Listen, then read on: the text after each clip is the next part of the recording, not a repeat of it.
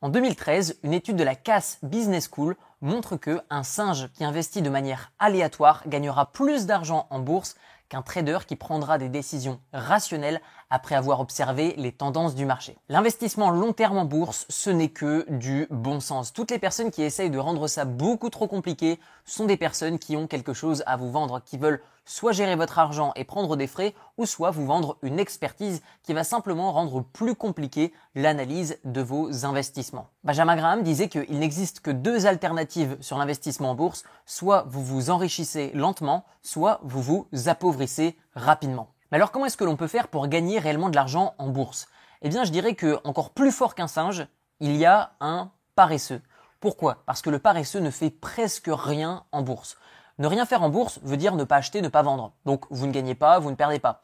Cependant, un paresseux est très intelligent et il va avoir une gestion passive de son portefeuille. Pourquoi? Parce que le paresseux va, par exemple, se concentrer sur le bon moment pour acheter ou revendre une action et il ne va pas rechercher à se créer un nouveau métier, comme un trader.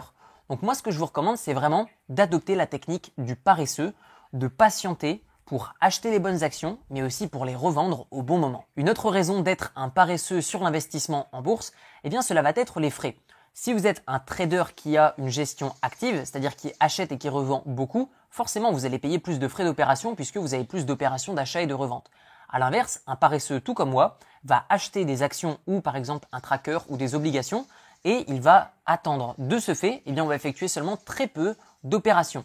Je vais mettre maintenant à l'écran un graphique qui montre la différence sur la performance d'un portefeuille au bout de 20 ans avec seulement 0, 1% et 2% de frais.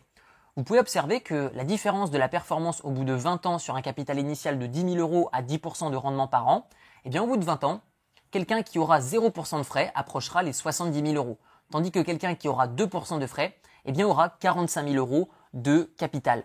Ce qui signifie qu'il y a quand même une différence d'approximativement 25 000 euros avec une gestion qui est passive comparément à une gestion qui est active avec des frais qui vont être beaucoup plus importants.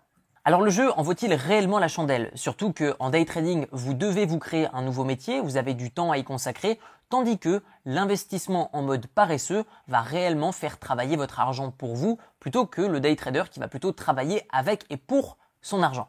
Après quelques années d'investissement en bourse, eh bien, je me rends compte d'une chose. La vraie compétence qui différencie un trader et un investisseur, ça va être la patience. Et plus vous êtes patient, et plus vous augmentez vos chances de gagner en bourse. Mais alors, qui devient réellement riche du jour au lendemain grâce à la bourse? Eh bien, la plupart du temps, j'ai l'impression qu'on entend des histoires ou en plutôt on essaye de faire croire que des personnes vont devenir riches du jour au lendemain, mais en réalité, il n'y a que deux types de personnes qui vont s'enrichir grâce à la bourse du jour au lendemain. Un, ça va être le propriétaire de l'entreprise qui va mettre en bourse son entreprise, qui va faire une introduction en bourse de son entreprise, où là, il va vendre énormément d'actions.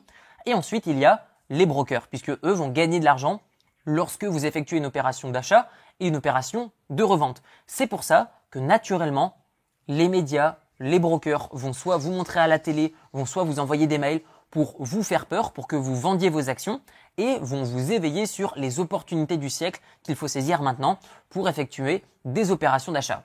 Donc finalement un maximum de frais de courtage. On arrive maintenant à la fin de cette vidéo, donc dites-moi à votre tour dans les commentaires de cette vidéo quelle est vous, votre stratégie? Est-ce que vous êtes plus, tout comme moi, un paresseux qui va laisser travailler son argent pour soi? Ou alors est-ce que vous êtes plus trader qui va rechercher à s'enrichir sur le court terme?